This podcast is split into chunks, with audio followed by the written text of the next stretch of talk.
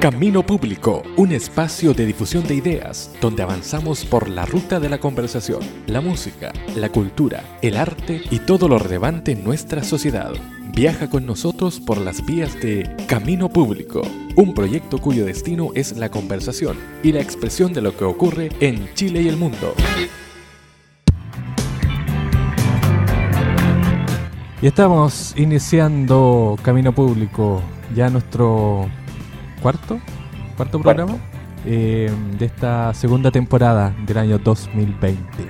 Recuerde que Camino Público lo puede escuchar en anchor.fm slash Camino Público, también en Spotify para los seguidores de podcast en esa plataforma y también eh, nos puede encontrar en Facebook como Camino Público y en riobuenanoticias.cl.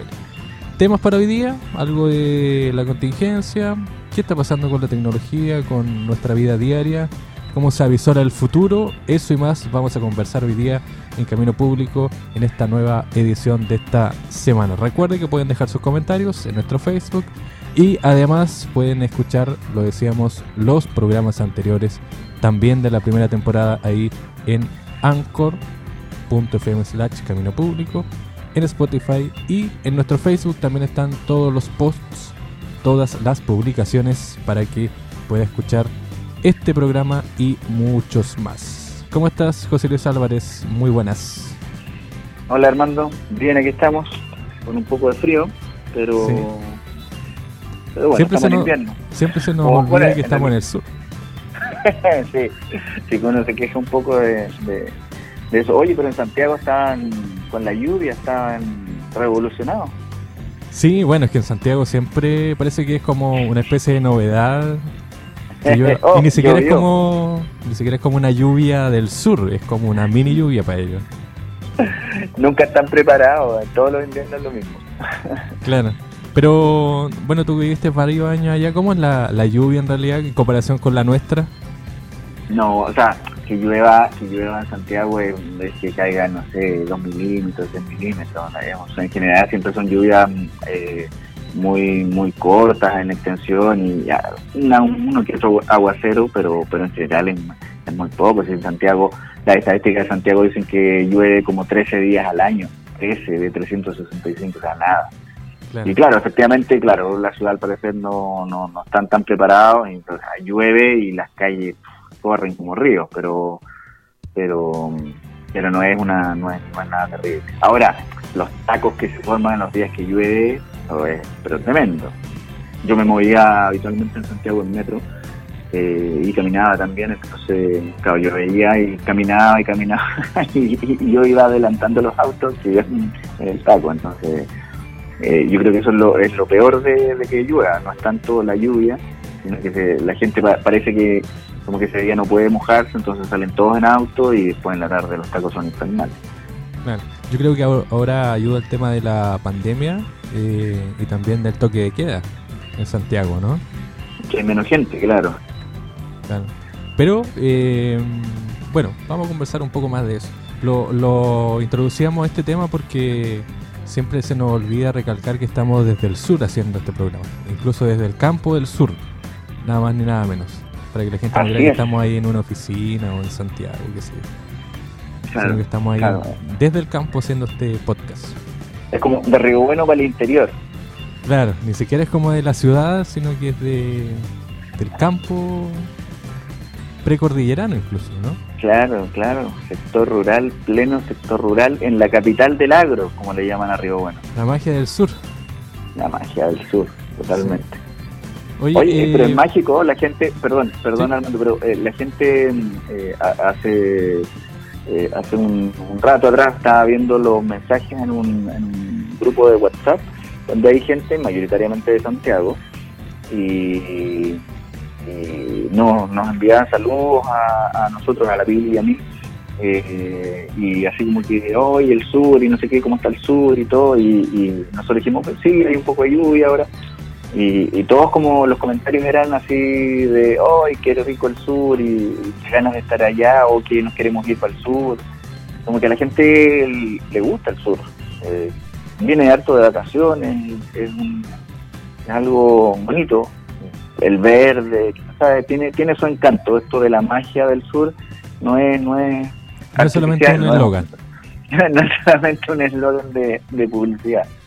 Claro, pero yo creo que también hay un impacto visual, como tú decías, en, en el sur.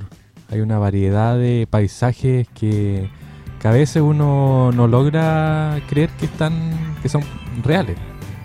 Claro, es que de pronto uno cuando está acá se acostumbra, no sé, bueno, yo creo como todo. Es más normal ver, verlo todos los días. Mm. Pero Exactamente. Sí. Ahí está la magia del sur. Ahí está la magia del sur. Bueno, desde la magia del sur hacemos este programa. Oye, eh, vamos a introducir este primer bloque eh, con algo de tecnología. Lo hemos conversado también durante los programas anteriores, eh, con educación en el programa anterior, en el tercero. pero a grosso modo, ¿qué te parece un poco el tema de esta mitología que se había dado en nuestro país sobre el desarrollo tecnológico y que nos estábamos volviendo adictos a la tecnología? Pero mm. parece que era cuando funcionaba, porque ahora ha como encontrado otra otra fuente la, la gente, como de un poco, ¿cómo decirlo? De prescindir un poco de la tecnología. Lo que pasa es que yo creo que hay varias cosas ahí, pero la, la primera que se me viene a la mente es, es algo que dijo eh, María Elena en el programa anterior, y ella decía, en términos, hablando en términos de educación, eh, ella decía eh, como que creíamos, decía ella, eh, creíamos que la tecnología, a propósito de que no íbamos a poder tener clases presenciales, la tecnología nos iba a salvar. Pero parece que, oh, sorpresa, nos dimos cuenta de que la población que tenía acceso a la tecnología sigue siendo minoritaria. Es decir, eh, somos un país tecnológico, en todos los informes eh, se muestra eso, que Chile tiene, tiene un, ya una larga data de, de, participación mayoritaria dentro de las tecnologías en Latinoamérica, que sé yo, que hay, hay, hay eh, las mayores conexiones por, por, por, la población, hay tenemos muchos celulares, aparentemente... por habitante, eso claro, aparentemente estamos full conectados, pero resulta que la mayoría de las personas tiene planes de telefonía de prepago. Muy, muy minoritariamente son clientes de postpago y los de prepago en verdad eh, lo que tienen básicamente son redes sociales gratis. Entonces, claro, son súper intensivos en redes sociales, o sea, diversión, o sea, entretención, algo de información, qué sé yo, eh, entonces parece que en Chile la tecnología la ocupábamos simplemente para entretenernos, no para otros usos. Por ejemplo, trabajar, por ejemplo, estudiar, eh, qué sé yo, tener reuniones o, u otros tipos de interacciones que sean eh, más bien a un nivel productivo o laboral o, estudiantil. parece que en eso no éramos tan buenos. Y eso fue lo que descubrimos ahora, porque mucha gente eh, probando por primera vez algunas cosas, medio perdidos, medio eh, estresados un poco por no poder eh, subirse al, carro de la tecnología para producir, para, para hacer cosas que sean distintos de la, de la entretención. Porque ahí sí parece que éramos campeones, campeones en las redes sociales, ahí está toda la gente ahí, pero, y, y, para trabajar y para, y para otro tipo de interacción ya no éramos tan expertos. No, y lo otro además que nos dimos cuenta que el soporte, sobre todo de red, no cumplía tampoco con los requisitos que, queríamos, queríamos tener. Nos quedamos, nos quedamos cortos ahí con, la infraestructura para soportar eh, conexiones a este nivel. Claro, y lo otro además que... haciendo agüita. Claro, desde hace rato en realidad, porque al final eh, las boletas, los cobros siguen llegando. Pero a propósito de tecnología, también hay un impacto en desigualdad. Porque, como tú lo decías, hay gente que puede acceder a la tecnología o a la red de mayor calidad, pero es porque tienen un poder adquisitivo o ingreso mayor. Claro. Se vuelve al, al, paradigma de, de si tienes dinero, tienes todo.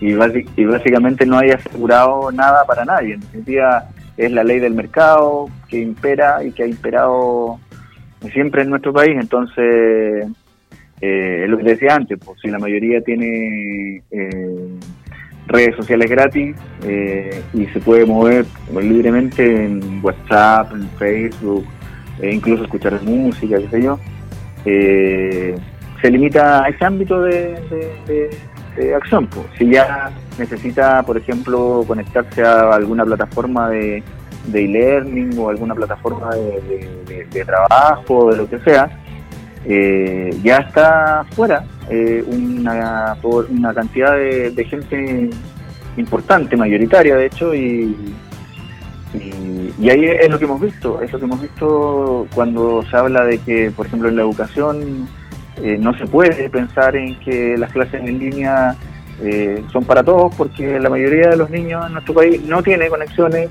porque no tiene los ingresos suficientes para tener eh, las conexiones, como tú decías, adecuadas. Y, y, eso, porque, a ver, conectarse a, no sé, al correo electrónico, descargar archivos o cargar archivos, conectarse a una videollamada, consume una cantidad de datos impresionante. Entonces no hay bolsillos que aguante si es que tú no tienes planes de internet o ilimitados o, con harto, con hartos gigas de, tráfico.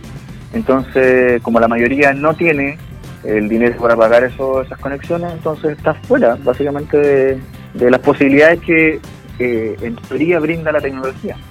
Claro. Es un tema parece que está en pleno auge durante estos días. Oye, eh, bueno, pasamos a nuestro segundo bloque, avanzamos rápidamente, recuerden que duramos casi media hora para que la gente pueda ahí estar escuchándonos. Eh, y no aburrirlo. Claro, y también para que quede tema para el próximo programa, que es lo que esperamos. Oye, eh, ¿qué te ha parecido la contingencia? ¿Hubo cambio de gabinete estos días? Oye, sí, yo estuve fuera, no, no, me enteré mucho de, todo eso, eh, eh, porque mm, por temas de trabajo, en fin, no. Además, acá en, mi casa no tenemos televisión, entonces yo me entero leyendo los diarios en, internet, qué sé yo, pero no he tenido tiempo de, mirar mucho. Sí, bueno. Eh, sacaron al, bueno, uno de los ministerios que ha estado en boga durante estos días, el Ministerio de Desarrollo Social lo sacaron al señor Sichel. Lo mandaron al Banco Estado. Eso, eso, eso es lo que vi, eso es lo que vi. Sichel en el Banco. Banco Estado. Igual es como poco, poco, entendible. Claro, y Monker también. Eh, la ministra de la Mujer que renunció. Te contaba que, eh, bueno, la ministra de la Mujer que duró cerca de un mes, que fue alcaldesa de, de Olmué. De Olmué. Eh, y ahora llegó otra otra ministra, Mónica Salaquet parlamentario, ex parlamentario. No, ¿Sabes que no me sonaba ella? Para nada. No, no me sonaba. Sí, ella fue. Ha, tenido. Hay un recorrido en la política. Mm. Pero tampoco parece que ha tenido buena aprobación como ministra ahora. Ya. Y... Es que es complejo, es complejo, perdón, eh, con, con ministerios así muy específicos, sectoriales, que que quede, que quede conforme una población mayoritaria. Ya, eso como por, para partir. Pero además han sido súper poco acertadas las elecciones. No sé si en, en, el gobierno, en la colección de, gobierno, no hay más nombres. no hay más eh, gente, no hay, no digo, no hay personas que hayan estado. No quieren asumir vinculadas a, a, esos temas en los que en los que los están poniendo pero eh, bueno porque ahora me mencionaban que eh, la ministra la nueva ministra Salaquet eh, fue sonada en, en, la primera en el primer nombramiento cuando finalmente nombraron a, a, a la ministra Santelice y a la ex ministra ahora eh, y, pero, pero finalmente ninguna de las dos como que te suena a, alguien que haya estado vinculada a, los temas de género o, ya de, de frentón a, a, los temas de la mujer o que le importan a las mujeres. Entonces, entonces pero ¿cómo no va a haber más? Bueno, capaz que es lo que tú también dices, que nadie quiere llegar a este gobierno. Es como subirse al Titanic. sí, es que objetivamente eso, porque al final eh, venimos de, de, octubre en adelante con un, una crisis interna dentro del gobierno que ha sido bien evidente. Bueno, sí, claro, pero, pero, pero no sé, de pronto eh, eh, eh, en, en, en, esos ministerios, si es que, si es que se logra generar una agenda propia, el propio ministro, bueno, es que igual con, con, la situación que estamos viviendo ahora es súper difícil, porque en verdad, claro, en condiciones normales pueden tener pantalla también, el día en la práctica la pantalla está... está con el alcalde Lavín Sí, bueno, también está con el alcalde Lavín, no, pero está, principalmente apuntando apuntando a, la vocería, al Ministerio de Salud, ah, eh, al Ministerio del, Interior. Exactamente, eh, de eso es lo que los medios quieren quieren hablar, quieren mostrar, qué sé yo. Entonces, claro, un ministro de, de, la, un ministerio de la mujer, un ministerio de desarrollo social, es difícil que, que, en este bueno el de, desarrollo social podría ser que en términos de, de, ayudas sociales qué sé yo para, poder eh, estar mejor en, esta situación para la gente más, más, vulnerable puede que puede por ahí pueda tener un poco más de pantalla o, de presencia en los medios pero, igual se hace ya de la mujer que no, y lo otro que a propósito del, del alcalde Lavín, que está en cuarentena también que fue una residencia sanitaria a vivir. Eh, hay un hay un meme muy divertido de la Montserrat Álvarez ah, que aparece como cuando le muestran a, a y cuando le muestran a Lavín. Eh, sí, tuvo un, encontrón con Hadwe esta semana. Eso, eso, eso leí ayer, me parece que, había, que había tenido un, encontrón con... En realidad, más que un encontrón, fue un, un tema de palabra, el sacar la palabra. Porque estaban entrevistando a, Daniel Jaue, que es el alcalde de Recoleta, del Partido Comunista.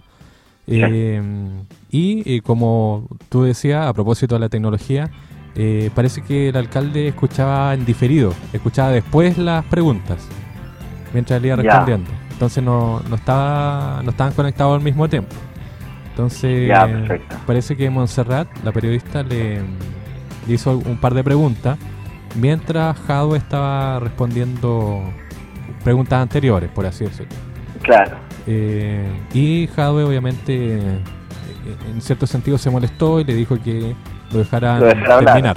Claro. Y ahí se generó ahí un encontrón. Entonces él le dijo que la sentía incómoda y qué sé yo. Y ahí se generó la diferencia con, con Lavín que, que hay algunos videos incluso donde Monserrat Álvarez trata muy bien a, Joaquín Lavín, con risa y todo eso. Claro. No como aquí, que nos ah. reímos de él lamentablemente. claro. Claro. Pero, Oye, pero bueno. Pero, pero, pero, es que al, al, a la los medios, ya, ya, saliendo fuera de broma y todo, le dan mucha pantalla, o sea, tiene muy buena prensa. Sí, eh, mucha mucha, pero mucha, mucha. Y es verdad que, que eh, si, si, tú lo ves así sin, sin, a ver, sin pensar que Lavín, detrás de la persona Lavín, Joaquín Lavín, está el político Joaquín Lavín, eh, es una persona que genera mucha empatía, mucha gente lo, lo ve como, oye, es que sí es tan buena gente, se ve como un hombre, un buen hombre. Eh, y, de hecho no dudamos de que así sea.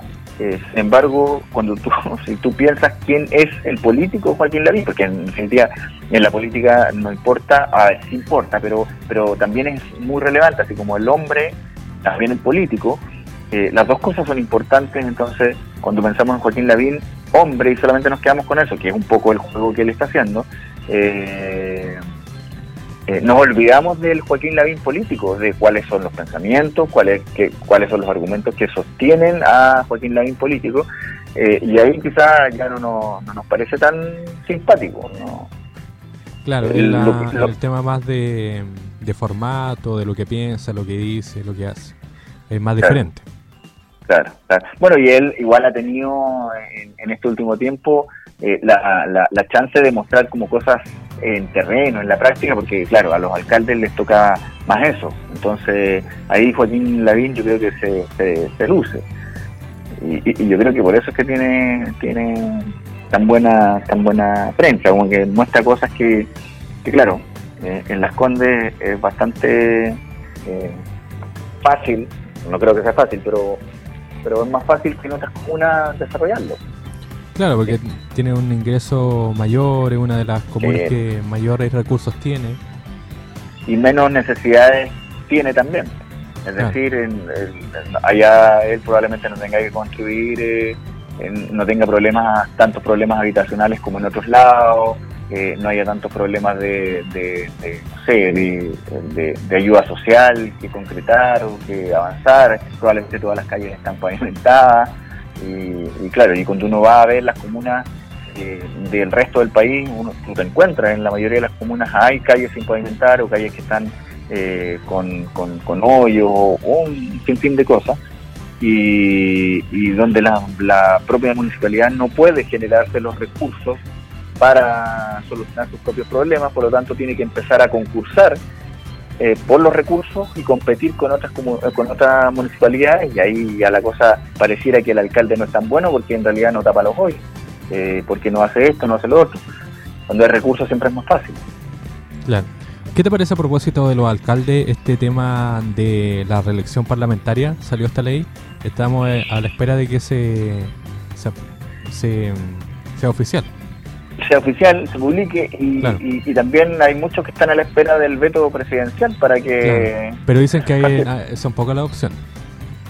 Bueno, sí, eso, eso también escuché, pero, o sea, a mí me parece súper bien, me parece que, que, va en la línea de lo que, de que la ciudadanía ha estado manifestando desde el 18 de octubre. Eh, en definitiva, lo que quiere la gente es confiar en que los que están en política están cumpliendo un servicio y no están haciendo una carrera eh, eh, laboral, no sé. Eh, la, idea del, servicio público es eso, es que sea un servicio público y uno presta el servicio y, después le da el, pase a que vengan a que vengan otros y también puedan hacer su aporte. Pero yo creo que lo más importante de eso es que hoy día eh, los partidos políticos se habían transformado eh, en toda una maquinaria para, para eh, obtener beneficios para sus propios eh, partidarios. Y yo creo que con esto van, de cierta manera, se va a obligar a los partidos políticos a hacer una escuela de liderazgo, porque van a ir necesitando liderazgos nuevos. O sea, no se pueden quedar con los mismos caballitos de batalla siempre, porque esos caballitos de batalla, exactamente, esos caballitos de batalla van a estar limitados, no van a poder estar para siempre en los cargos públicos, sino que eh, los partidos políticos van a tener que hacer una especie de escuela de líderes, de líderes. Entonces, para que se vayan renovando, y eso yo creo que le va a dar más oxígeno a la política, que hoy día está súper desprestigiada y en realidad no es la política misma, sino que los políticos que, que, en definitiva se han empezado como en lenguaje burdo a arreglar los bigotes, ellos, sus amigos, qué sé yo, la gente, eh, lo, la gente del mismo partido, qué sé yo, eh, y con esto van a tener que los, los partidos hacer eh, un trabajo de ir sacando nuevas camadas de políticos y ojalá eso también eh, vaya generando una mayor competencia interna, a mí me parece que está súper bien, súper, súper bien. Y, de otra forma, porque dicen, oye, eh, desde, desde la gente que se oponía a esta, a esta ley, eh, se decía, oye, pero es que si hay una persona que es buena, y, cómo la vas a limitar a que, a que efectivamente haga un, entregue todo, su, todo lo que tiene para, para aportar. Y yo digo, es que llega un momento en que esa gente, por muy buena que sea, se achancha, se, se, se, queda ahí, se duermen los laureles, como se dice, y, empieza, exactamente, y empieza a marcar el paso. Y en ese momento se le dice, mire, ¿sabe qué? Porque tampoco es que sea un puro periodo, eh, entonces, tiene, va a tener el tiempo, porque los periodos no son tan cortos, va a tener el tiempo para desarrollar su potencial y en, un momento determinado dice, ya, perfecto, da un paso al costado y llegará otro. Y si él lo hizo bien y le puede pasar la posta a alguien de su mismo partido, perfecto. Pero ese nuevo va a tener que hacer la oxigenación necesaria de pronto dentro de, la misma, de las mismas instituciones a las que llega, porque sabemos que, por ejemplo, cuando llega un ministro, trae un equipo de trabajo. Eh, cuando llega un alcalde, también trae un equipo de trabajo. Entonces, esa renovación yo creo que le agrega eh, oxígeno, eh, oxigena un poco la, la política, eh, hace rotación en los cargos y eso es súper bueno al final. Eh, porque porque no se, no se presta la política como para hacer arreglines entre la gente que está en los cargos públicos. Ya. ¿Usted no ha pensado, no ha pensado en ser candidato? No, no está dentro de mis planes ser, ser candidato. Ahora, pero tengo un- un- una reflexión en torno a eso. Eh, muchas veces, muchas veces eh, eh, las personas creemos todos que como que uno se queja muchas veces de los políticos que tiene y todo, pero cuando te plantean, oye, ¿y tú? Oye, ¿y tú? Y dicen, no, no, no, es que eso no es que no sé. Entonces Claro, yo, creo que los hay- otros, pero, pero yo no ¿Me me meto. Claro, yo no me meto, entonces quizás de pronto si, si, si, los que criticamos de pronto dijéramos aquí, ya en verdad sí, yo voy a hacer, eh, voy a hacer, eh, me voy a poner a disposición. Eh, voy a tratar de, si tengo, no sé, si, obviamente si no tengo debajo al piano no, pero si yo creo que de pronto puedo hacer un aporte y, y, y- y si lo intento, y, y si, y si al menos en el debate político, si al menos en, la, en, la- en el proponer una candidatura se abre y se, y se plantean temas sobre la mesa que quizás yo no las voy a llevar a cabo como como como eh, como el elegido por la en, el, en, el, en la votación pero al menos el haber hablado de esos temas durante el proceso de campaña hace que la gente se dé cuenta de que eso que se planteó se lo puede pedir al que haya sido elegido. ¿Me entiendes? Entonces, eh, el, mismo, el mismo hecho de estar presente durante una campaña y plantear temas que sean relevantes para la, para la población puede hacer que la gente también diga, oye, sí, que se planteó, se habló de este tema, oye, y a la persona que resultó elegida, la gente le va a empezar a pedir cosas que le, que le hicieron sentido durante el proceso de campaña y esa la persona que haya sido elegida, aunque no haya planteado ese tema, aunque no lo haya dicho, aunque no esté dentro de sus prioridades, si la gente se lo propone, en definitiva podría eh, ser acogido. Entonces, tampoco el hecho de no salir elegido eh, eh, es algo malo, porque en el camino algo se hizo. Ahora yo creo que el tema del financiamiento a la política debiese cambiar, porque claro, hoy día efectivamente si tú no tienes contactos que te puedan entregar el dinero para poder hacer una campaña política está disonado. Pero si el financiamiento fuera eh, estatal, entonces cualquier persona podría eventualmente eh, levantar una candidatura y, y, y quién sabe si, incluso hasta ganarla, sin que necesariamente cuente con un respaldo eh, económico detrás, como sabemos que ocurre con, con, con los grandes nombres de la política. Claro, tendría asegurado un fondo ahí para que cualquiera pueda realizar la campaña. Exactamente. Bueno, vamos a ver qué sucede durante la próxima semana. Estamos a la espera, como decíamos, de que se apruebe el tema de, de esta de este límite a la reelección, que estuvo 14 años en el Congreso, nada más ni nada menos. Que no es Un, menos. un- un poquito de tiempo. Claro, un poquito más y se termina el mundo sin, sin la ley. sin Hoy, la ley. eh, hoy se nos está yendo el tiempo. Mm. Se nos quedaron varios temas en el tintero. Eh, ¿Algún mensaje a nuestros auditores? ¿Algo que comentar antes de terminar este podcast? Mira, a mí me gustaría, hasta el minuto, siempre ofrecemos como la palabra, la palabra eh, textual, que nos escriban, que nos comenten, y, y, y- no, no, no, no son tantos, al final son nuestros amigos los que nos comentan y todo, pero eh, de pronto pedir que, que, que- la gente interactúe un poco más, que nos comenten, que nos digan que les gusta, que no, si están en- en desacuerdo con lo que nosotros planteamos, eh, que, que podamos tener una conversación, que podamos a quienes nos terminen de escuchar, porque ya esta parte estamos casi al final, entonces si alguien Claro. terminó, llegó, está escuchando esto es Si porque, usted llegó hasta aquí, por favor, escríbanos. por favor, escríbanos, díganos algo, les gusta, qué no les gusta, qué sé yo, es un poco eso, invitarlos a, a- a que interactúen con nosotros. Sí, además que hoy día, a propósito de, de este podcast, hay muchas opciones para escucharnos, no solamente en Anchor. Eh, pueden obviamente buscarnos en Spotify, que es una plataforma que mucha gente utiliza, eh, no solamente para escuchar música, sino por ejemplo para escuchar emisiones en vivo, programas como este. Así que eh, quedan invitados para el próximo programa, la próxima semana, con más temas, siempre con datos interesantes. José Luis. Así es. No, nada. De, eh, ojalá que, todo este tema de, la pandemia, que se ha tomado los medios y todo, eh, eh, pueda encauzarse, pueda encaminarse. Hoy día leía eh, al, al, encargado de la OMS en Chile que hablaba, hablaba acerca de efectivamente parece que ahora sí se estaban llevando bien los datos y todo yo creo que eh, esperar que desde el punto de vista de nuestras autoridades podamos tener información, eh, mejor información para que se vayan tomando las acciones, para que la gente en verdad tome real conciencia del problema que tenemos. Eh, y eso, pues, ojalá que esta semana que viene podamos tener noticias menos menos dramáticas acerca del avance de la pandemia en Chile, que ojalá no tengamos no tengamos que estar lamentando mucho más de lo que ya hemos, hemos lamentado.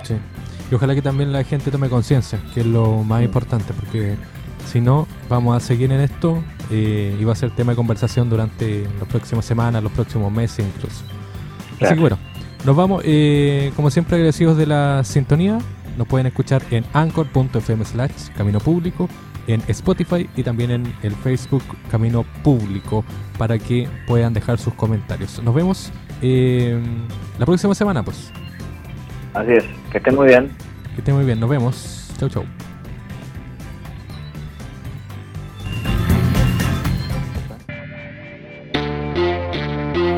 Camino Público, un espacio de difusión de ideas donde avanzamos por la ruta de la conversación, la música, la cultura, el arte y todo lo relevante en nuestra sociedad. Hoy viajamos por las vías de Camino Público. Será hasta una próxima edición.